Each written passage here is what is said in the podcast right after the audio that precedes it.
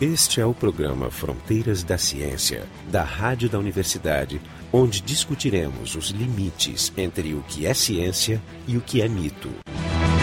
Este é o programa Fronteiras da Ciência. Hoje falaremos sobre a missão Curiosity, que pousou em Marte no dia 6 de agosto de 2012, descendo na superfície do planeta, o maior conjunto de equipamentos já colocado naquele planeta. Um, uma sonda robô móvel com seis rodas, o que se chama no Brasil de Jeep marciano, eu não gosto muito dessa terminologia, pesando cerca de 900 quilos e carregando 80 quilos em equipamentos. Os mais sofisticados já colocados, como eu falei, para estudar principalmente questões geológicas, climatológicas e química orgânica, mas não exatamente aspectos biológicos. É, não há um laboratório de testes orgânicos para seres vivos como foi feito nas sondas Viking nos anos 70.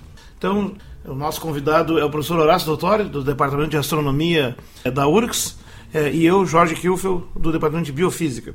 Então, Horácio, não sei se quer fazer um apanhado da, da missão, nós estamos aí ainda comemorando o pouso bem sucedido dessa sonda, que é em si uma façanha histórica, não é verdade? Definitivamente, Jorge, eu acho que é uma façanha histórica. O que a gente conhece da, do, do programa da Curiosity, ela, eh, ele levou de 2004 até a aterrissagem anteontem. Eh, Oito seja, anos. Oito anos eh, e, e, a gente fica abismado de ver a, a precisão com que cada passo desta missão é programada, cada um dos experimentos, a engenharia super sofisticada que ela tem. Essa ah, é a parte mais bela por enquanto. É, é, é, definitivamente. Enquanto não houver um achado fascinante, nós vamos ficar saboreando essas conquistas. Essas conquistas, ou seja, câmaras estereoscópicas que podem guiar a um instrumento, o Jeep, uh, com toda precisão.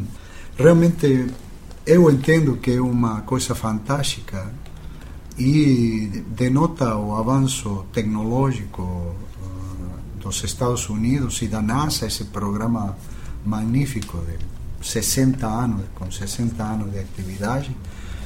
Enfim, eles estão de parabéns e nós esperamos ter algum benefício também com toda esta. Com certeza, esse é um dos assuntos que a gente quer falar. É, então, como eu estava falando, uma breve descrição da, da sonda, ela tem um, é um Jeep com seis rodas, semelhante ao Spirit e Opportunity que pousaram em 2004, que eram sondas robô exclusivamente geológicas. Essa é geológico, climática e química, né? um pouco mais ampla, mas como eu falei, ela ainda não é um laboratório de estudo de vida, porque o objetivo principal, ele tem uma missão com seis objetivos, mas o objetivo principal é mapear a habitabilidade de Marte. E nós já descobrimos várias coisas nas missões anteriores. Por exemplo, a detecção de água já é uma coisa confirmada por vários ângulos. Desde 2002, quando a, a sonda Mars Odyssey do espaço conseguiu determinar indiretamente a presença de água sob o solo em extensas regiões próximo ao polo e também perto do Equador, até a comprovação direta por infravermelho né, pela Mars Express, né, no ano 2004. E inclusive uma medição, uma amostragem coletada praticamente na sonda, no braço mecânico da sonda Fênix em 2007. Ou seja, não há dúvida que Marte tem água de forma congelada e com aquela pressão atmosférica, que é de 6 milésimos de atmosfera, é praticamente o ponto tríplice da água, né? não tem como ter água líquida, não uh, por muito tempo, pelo menos. É, essa sonda que se chama Mars Science Lab, ou Laboratório Científico Marciano, então ela é um, é um Jeep, como eu falei, com cerca de 2 por 2 metros, quase 4 metros quadrados de área, uh, mais ou menos um, quase 2 metros de altura também, pesando 899 quilos, carregando 80 quilogramas de equipamento. E 17 câmaras, né, professor? 17 câmaras. 17 câmaras diferentes, desde as de baixa resolução, que servem para monitoramento de segurança, a integridade do equipamento, até as câmaras de alta resolução, que são laboratórios científicos, são, são instrumentos científicos. Cinco pontos diferentes e uma série de outros instrumentos, um laboratório de análise de amostras, o SAM, né, que é uma reunião de instrumentos mais sofisticados já colocado lá para estudar a composição.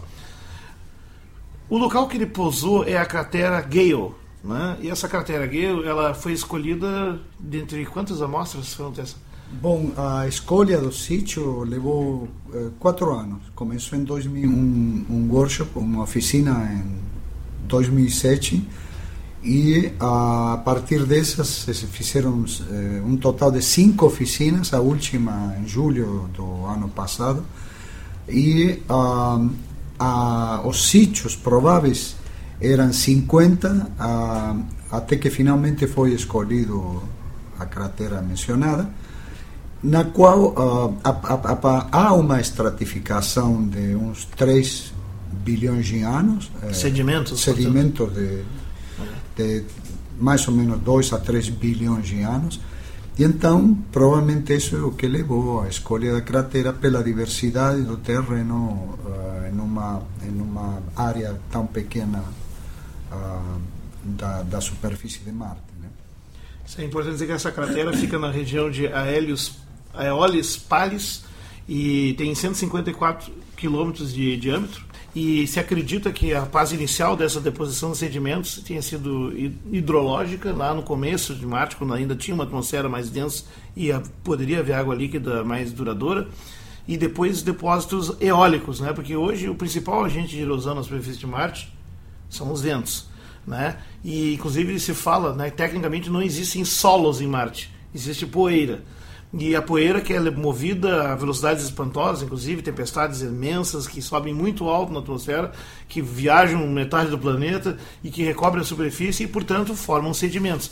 É interessante uh, em relação aos ventos, os tornados em Marte. Uh, há um tornado re registrado em março desse ano. Visualmente, né? Que elevou, uh, elevou-se a 20 quilômetros sobre a superfície de Marte enquanto que na Terra esses tornados podem ter até 6 km, 7 né, no máximo. No máximo. Né? E há outro chamado Das Devil, o, o, o demônio da poeira, né? demônio da poeira, é.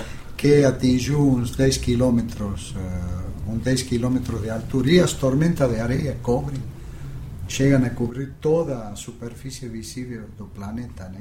A, é verdade. E, e, aliás, essa é uma das coisas mais irônicas. Quando aterrissou a Viking, né? Não, antes, antes, a, a, em 1972, 73, a principal missão soviética, então na época, para Marte, a Mars, uh, não me lembro o número agora, ela estava se aproximando, ela ia fazer um voo rasante, né? Um sobrevoo de Marte e, e deu o azar, 1971, né? Mas enfim, quando, ela, quando essa sonda soviética passou, ela pegou precisamente a maior tempestade de poeira já registrada na história de Marte, que encobriu toda a superfície, de forma que a sonda passou inutilmente no seu sobrevoo e depois seguiu em diante, né? porque não tem como voltar, perdendo a oportunidade de estudar o planeta vermelho. É uma ironia histórica, né? Os, mar... os russos, os soviéticos tiveram sempre muito azar com Marte. Né? Um... Talvez seja interessante mencionar que uh, fala-se de que Marte é muito parecido com a Terra. É Os parâmetros astronômicos ah, são parecidos, ou seja, ah, é parecido a inclinação do eixo em relação ao plano da órbita, é, que é semelhante ao da Terra, e é parecido o período. O período marciano é de 23, quero dizer, o dia marciano é da ordem de 23 horas e alguns minutos. É, é praticamente o mesmo que o da Terra.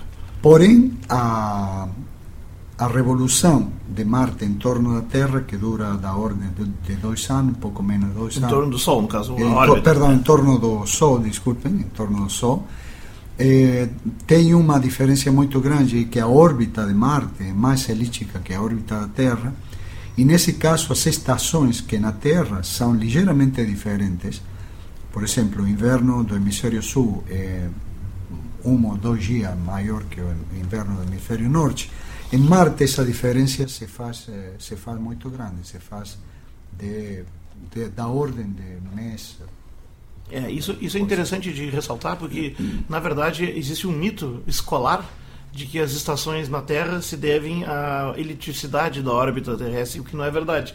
A principal causa é a inclinação do eixo, que faz que com uma diferença de seis meses, um hemisfério ou outro esteja mais exposto, uh, mais perpendicularmente aos, à exposição dos raios solares. Porque a órbita terrestre é quase, quase circular. Circular. É muito próximo a circular.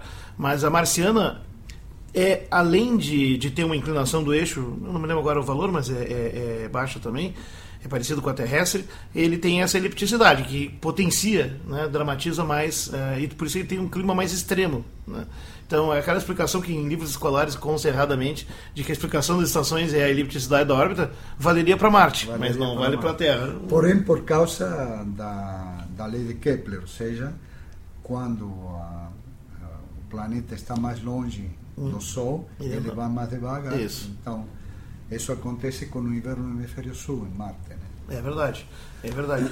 O, uma das, ah, das coisas mais fascinantes foi a descida dela, que aconteceu então no dia 6, porque como ele era grande demais para usar a técnica dos airbags, né, que foi usada com a Spirit e a Opportunity há seis anos atrás, oito anos atrás, esse equipamento pesava cinco, seis vezes mais do que uma sonda daquelas, embora seja parecido no, na forma, eles tiveram que usar o que chamaram de guindaste aéreo. Esse guindaste, então, ele, ele usou, depois das diversas etapas de desaceleração na atmosfera, chegando então a mais ou menos uh, uns 20 metros de altura, a sonda, essa, esse Jeep, ele já estava com as suas rodas expostas, não estavam dobradas nem nada, pronto para pousar e sair rodando, e ele foi descido com três fios, três filamentos, a partir de uma unidade que tinha retrofoguetes que foi descendo lentamente, ele até ficar mais ou menos uns 5, 6 metros de distância, e aí esses retrofoguetes elegantemente regular o pouso suave, suabilíssimo, eu diria, Maravilha. direto nas rodas. Ou seja, é a primeira vez que também um desses, uma sonda robô Jeep dessas, já pousa pronto para rodar. Embora eu não tenha feito ainda, ele, é, as outras todas vinham dobradas e era todo um processo é, mais complexo. Claro, é importante mencionar aí, Jorge, que por causa da baixa densidade da atmosfera de, de Marte, o sistema de paraquedas não é viável até, Até o final, não. Só, na, final, só no meio só do caminho. Por sinal, o paraquedas que ele usou para a maior parte da desaceleração, que foi entre paraquedas ele abriu mais ou menos a 11 km de altura. Depois ele foi utilizado até mais ou menos 1,5 km de altura. E esse é um, é um paraquedas imenso, que não funcionaria na Terra. Seria grande demais. É Mas em Marte ele, ele é adequado. Aliás, Marte é um planeta, devido às suas condições de gravidade da atmosfera, é o verdadeiro planeta de Tu, eu gosto de dizer, né? Porque Marte tem o raio é metade do da Terra, mas a densidade da massa é bem menor, é, a massa é um décimo da massa terrestre, de forma que com essa gravidade baixa, a gravidade da superfície de Marte é mais ou menos 37% da terrestre, ou seja, a forma mais rápida de fazer dieta é se mudar para Marte, né? Porque pesa um terço do peso direto, para muitas pessoas seria a glória. Aliás, essa sonda então pesando uh, 900 quilos pesa 300 lá, é um Seria desafio. um pouco de... estar com pouco peso em Marte, porque ninguém notaria. Mas... É, bom, num dia que tiver mais colonização, talvez. Mas a, a, graças a essa gravidade mais baixa, tu consegue fazer pilhas de areia e rochas mais altas. Por isso as montanhas de Marte estão entre as montanhas mais altas de todo o sistema solar. O Monte Olimpo, por exemplo, tem 27 quilômetros de altura, quase três vezes o Monte Everest, que é a maior montanha sobre, uma, sobre a crosta terrestre, sobre o continente. Né? Não é a maior montanha terrestre mas é uma, é uma montanha sobre um continente. A maior montanha terrestre é a ilha Mauna Kea, no Havaí, que é a ilha principal do, do arquipélago do Havaí, que tem 10 km de altura. Mas tem 3 km dentro d'água. O empuxo da água segura ela, então ela não desaba. Em Marte, as montanhas ficam mais altas, os vales ficam mais profundos, as enchentes são mais devastadoras, muito mais do que as que estão acontecendo na China agora, por exemplo, ou que começam a acontecer com mais frequência no planeta. E é incrível é, é, essa, essa, essa variação de dimensão em função das propriedades físicas do planeta.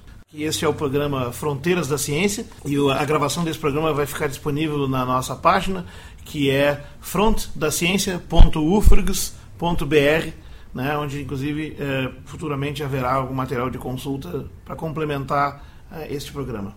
Provavelmente mencionar já que Curiosity começou a fazer o seu trabalho, pesquisa de campo, primeiramente algumas fotografias, mencionar algumas das, das câmaras e experimentos que ela tem.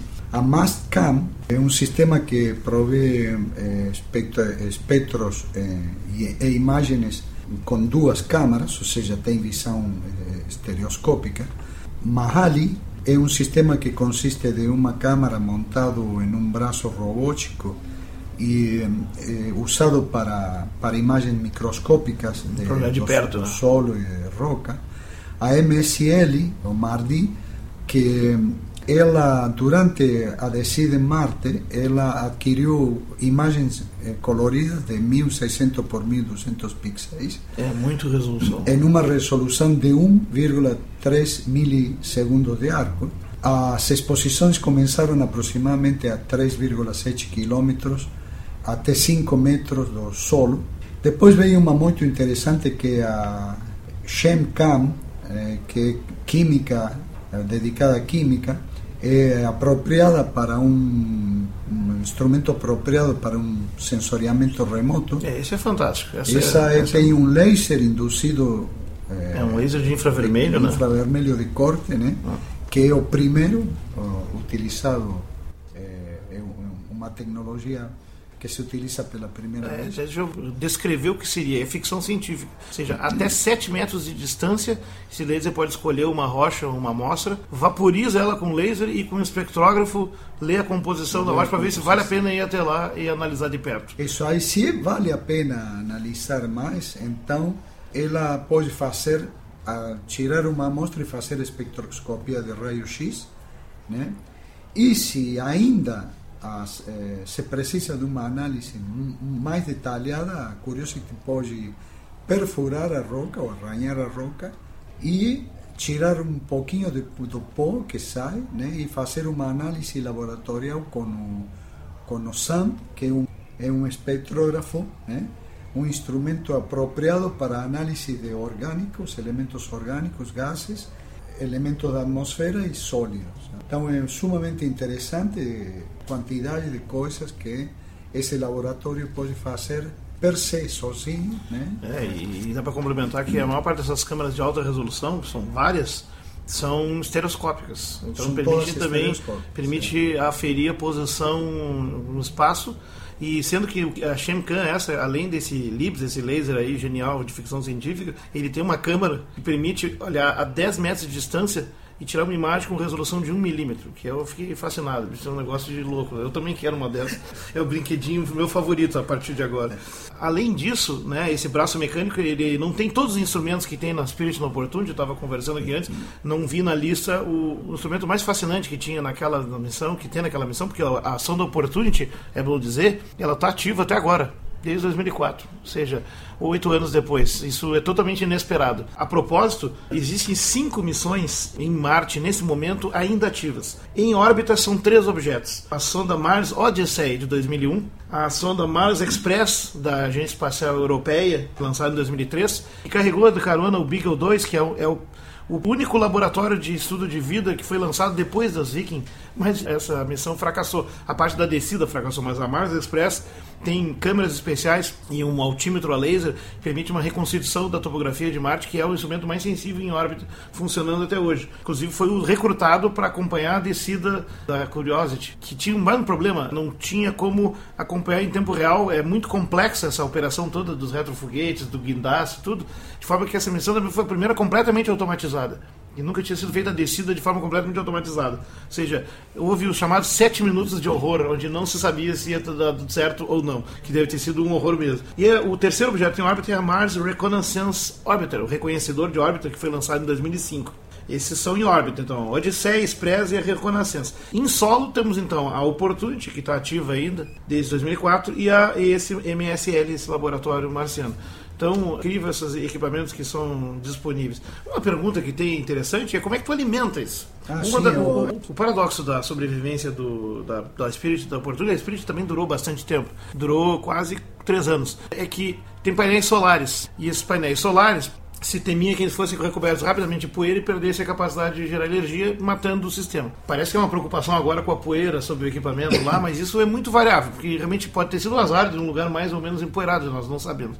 Mas no caso da Espírito Oportunidade existia também um pequeno reator nuclear, uma pequena fonte isotópica, mas cuja função não era alimentar a sonda e sim manter aquecida, porque a temperatura varia de mais 30 nos dias mais quentes no verão ao sol até menos 127 graus à noite nas noites mais frias. Ou seja, uma variação extrema que a eletrônica embarcada, a maior parte dela não resistiria. Aliás, a eletrônica tem dois desafios: a variação de temperatura e a radiação ambiental, que é muito alta. E isso também é uma novidade dessa sonda. Ela tem o primeiro equipamento chamado RAD para monitorar uh, em vários uh, aspectos de radiação de partículas e ionizante e de ondas eletromagnéticas uh, na superfície de origem galáctica, cósmica, planetária e solar. Esse foi, inclusive, interessante o que falamos antes, foi conectado logo depois que começou Foi o primeiro aparelho ligado, né? E mediu, mediu radiação ao longo de toda a órbita, provavelmente pensando em futuras órbitas tripuladas. Né? É, exatamente. O objetivo é preparar missões tripuladas e é incrível que não tenham feito isso ainda. Mas... Mediu vários flashes solares. É, teve, isso eu não sabia, é sim, mesmo. Sim. Interessante. Tem de novo também nessa, ele tem uma fonte radioativa, ele tem um gerador nuclear. Essa sonda, então, tem um gerador nuclear que se chama. Desenvolvido pela Boeing. Pela Boeing. Esse gerador nuclear se chama RPS Gerador Termoelétrico Radioisotópico. Essencialmente, uma fonte de plutônio 238, eh, mais ou menos 4,8 quilos, é quase 5 quilos eh, de plutônio em pellets né, guardado. Ele produz mais ou menos 2 mil, 2 mil watts de calor que são transformados em torno de 125 watts de eletricidade. Então ele, ele é termoelétrico, produzindo então 2,5 kWh. E tem quanto de tubulação para. Ah, e ali ele tem. Ah, isso é a questão do, do aquecimento, controle de temperatura, mas é só para terminar: 2,5 kWh é mais ou menos umas 5, 4 a 5 vezes mais energia possível sendo gerada do que gerava a Spirit Opportunity. Então, de fato, tem mais equipamentos, tu tem mais eh, coisas para funcionar e tu tem um laser que vai gastar bastante energia. Vai gastar energia. É, então claro. é bom que tenha isso. Esse isótopo aí que não é físsil, pelo menos, né, por sorte, e daqui a 14 anos ele ainda vai estar gerando 100 watts. Então essa sonda tem uma possibilidade de longevidade imensa. Isso também é uma novidade. Talvez quando os humanos finalmente descerem lá, se isso acontecer, se a gente sobreviver até lá, nós vamos encontrar ela funcionando e obediente lá, esperando para contar suas histórias. Voltando às missões, assim, ó, é, é, tem seis é, objetivos básicos da missão, que é a determinação mineralógica, da composição mineralógica da superfície de Marte, tem, segunda, a tentativa de detectar moléculas, as bioassinaturas, ou seja, moléculas orgânicas relevantes para a vida nas amostras. Terceiro, interpretar os processos que formaram e modificaram as rochas e solos, por isso descendo uma cratera que tem sedimentos, muito importante. E pela mesma razão, quarto objetivo, acessar em, em escala temporal larga a evolução da atmosfera marciana. Esse é um tópico importantíssimo para estudo da habitabilidade e para o tema da vida em Marte. Também determinar a presença atual ou não e a distribuição de ciclo da água e ciclo do, do, CO2, que não sabemos, e caracterizar, por fim, o último item esse da radiação, a caracterização do espectro de radiações na superfície, de todas as fontes possíveis. Ou seja, de novo, não é um experimento exobiológico direto, como eram as Vikings e como tentou ser a Beagle 2 anos depois. Mas é o mais próximo e é o mais relevante, de fato vai trazer muita informação importante para nós. Inclusive o interesse por Marte seria a última sonda última, eu acho que a primeira e última foi a Vênera, a Vênus, né? Dos russos, que, que conseguiram penetrar a atmosfera até que queimou tudo. Sim, as únicas sondas que realmente desceram e fotografaram a superfície e fizeram medidas em Vênus foram Veneras, Venera, soviéticas. Né? Então, é, eles eram mais robustas, exatamente por isso que resistiram. E duraram 20 minutos, aparentemente. 20 minutos. É, tipo, tirar algumas fotos. interessante é que não é que não exista interesse, mas é muito difícil de penetrar a Além disso, a atmosfera, a atmosfera de Vênus. Né? Sabe que Vênus pode voltar à tona na exobiologia. Na superfície, a pressão atmosférica lá, que é uma atmosfera semelhante à de Marte na composição, 95 a 96% de CO2. Mas em Vênus, a pressão é de 90 atmosferas na superfície, temperatura superficial de 450 graus, que é uma brasa de churrasco além de um excesso de ácido sulfúrico, ou seja, é um ambiente parecido com Porto Alegre em fevereiro. Agora, é terrível. Agora, Marte tem também 95, 95% de CO2, mas a atmosfera é 6 milésimos de atmosfera, é praticamente um ponto tríplice. Parece uma coisa que ele leu um livro e escolheu a pressão certa, porque estando no limite do ponto tríplice, um fato que acontece é que todo ano, no verão, quando o Sol irradia, especialmente atinge mais é, ortogonalmente a, o Polo é. Norte, ele libera CO2, eh, que, que evapora, ou seja, sublima, né? passa de sólido a, vapor, aumentando a densidade da atmosfera um pouquinho, talvez um pouquinho acima do ponto tríplice, que o que explicaria a sobrevivência curta, mas relevante de água líquida na superfície, porque existe esse mistério. Inúmeras fotos acumuladas nos últimos 20 anos mostrando córredos, desmoronamentos e coisas que mostram assim, não, não parece algo que possa ter da época em que havia uma atmosfera que manteria permanentemente água líquida, que se estima teria acontecido até 3 bilhões de anos atrás. Ou seja, Marte foi muito bom no primeiro bilhão e meio, 2 bilhões de anos. Nos últimos 3 bilhões de anos, Marte é, uma, é um lugar bastante estéreo com uma erosão eólica, não é a Lua, não, que não tem atmosfera nenhuma, mas por isso que tem tantas crateras em Marte. Mas não tem atividade hidrológica na fase líquida, que é um obstáculo para a vida. Mas a presença de água congelada sob o solo, que é uma coisa confirmada, ela é uma coisa importante, porque aí vem a questão da vida. O pessoal pergunta bastante, tá, e tem vida em Marte? Bom, a gente não sabe. Pode ter tido vida em Marte? Pode Pode muito, é uma expectativa enorme. Aliás, é, o, é, o, é Marte é o laboratório exobiológico por excelência para nós terráqueos, porque é um planeta próximo, ah. semelhante, né, mais acessível. É, o satélite de Júpiter também seria. Mas estão um pouco mais longe. Um é. não, sem dúvida. Os lugares mais interessantes do sistema solar não são Marte, para mim é a Europa mesmo. Europa, Calisto, depois Encelado Titã, e Titã, em, em, Saturno e quem sabe até Tritão em, em, Netuno, mas assim, mas veja, Mar, eu tinha falado que Vênus pode voltar porque agora estão reaparecendo modelos que o próprio Carl Sagan propôs nos anos 60 de que poderia existir vida em Vênus flutuante, vivendo na alta atmosfera. O mesmo tipo de vida que ele postulou existindo na atmosfera do planeta Júpiter, não das luas de Júpiter. Sim, em alguma medida o que acontece Ecossistemas voadores. Com, com os extremófilos, né? É, seria seja, isso. E, ou seja, isso um também. Um ambiente é. regulado dentro de uma bolha regulada dentro de um ambiente totalmente hostil, né? Sim, parece que a 60 ou 80 km de altura a pressão é de uma atmosfera, a radiação a é parcialmente sabe? bloqueada, ou seja, tem, tem dá, condições. Dá para passear assim de sunga. Tem né? bastante vapor água. É, já está já, já tá, já tá razoável. ah, outra coisa curiosa é que ah, essa, essa primeira sonda robô Fashion, que foi em Marte eles, vocês lembram aquelas seis rodas que são basicamente uma estrutura tipo uma grade? Eram todas iguais nas sondas anteriores. Dessa vez tiveram uma ideia, deve ter tido tempo para pensar nisso. Cada uma das seis rodas tem um padrão geométrico diferente. E esse padrão geométrico, numa das rodas, é em código Morse a palavra JPL, Jet Propulsion Laboratory, que é onde foi desenvolvido parte da, dos instrumentos. Para que isso? Porque como tu, ele costuma fotografar para trás as, as marcas do rodado, né? ele pode identificar a marca de cada rodada e sabendo a dimensão exata entre cada desenho do padrão de cada roda, ele pode estimar a distância com mais precisão ainda que, que câmeras. Eu achei uma é, não, solução boba. Uma ideia. Essa é uma solução boa e, ao mesmo tempo é marqueteira, né? Porque no futuro eles é. podem colocar McDonald's e claro. CIA e sei lá o que aí também nessas rodas e vão financiar é, e fazer ciência ao mesmo tempo. Ou seja, isso nos leva ao tema dos benefícios, e nós estamos encerrando já com isso, né, dos benefícios da, de uma missão como essa. Primeiro é o conhecimento, né, Horácio?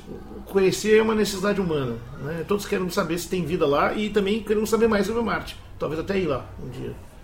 Mas tem outros, outros Eu benefícios. Para nós já não dá, né? Nós somos, nós somos um pouco velhos para isso, mas assim, é, é, como a gente pode aspirar à eternidade, pelo menos filosoficamente, né?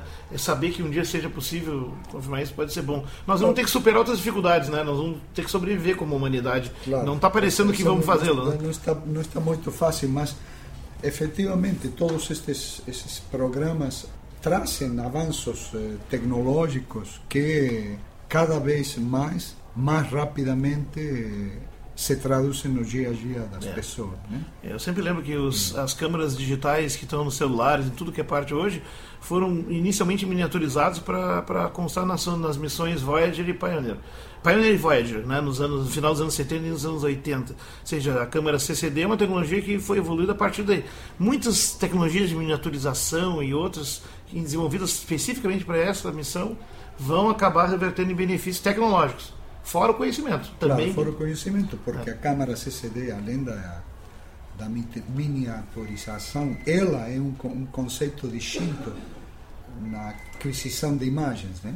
É, na coleta de fótons de luz, né? ou de luz ou raio-x. É verdade. Ah, e o outro benefício assim, é, é, um uso pacífico de tecnologia. Vindo de um país como os Estados Unidos, que tem uma tradição de gastar muito dinheiro em fins militares, o gasto desses 2 bilhões e meio, parece que é o custo de dois bombardeiros Stealth Fighter daqueles, né? Me parece uma coisa maravilhosa. E eu queria que eles fizessem menos bombas e mais missões a Marte. Pelo menos, já que o dinheiro é deles, eles não vão usar eles para resolver os problemas do mundo, pelo menos eles não vão destruir o mundo, estão tá aumentando o conhecimento. Né? Não sei se você quer fazer algum comentário final. Não, eu acho que só estamos de parabéns. Ficar ligados nas, nos resultados que venham nos próximos dias, meses e três anos. A missão está programada para três anos, mas certamente vai ir além disso. Ela vai durar um ano marciano pelo menos, né? Mas certamente vai durar mais. Né? Somos otimistas. Então eu queria agradecer. Esse é o programa Fronteiras da Ciência. Hoje nós falamos sobre a missão Curiosity a Marte, que pousou no dia 6 de agosto de 2012. O nosso convidado é o professor Horácio Dottori, do Departamento de Astronomia do Instituto de Física da URGS, e eu, Jorge Kilfield, do Departamento de Biofísica. Até mais.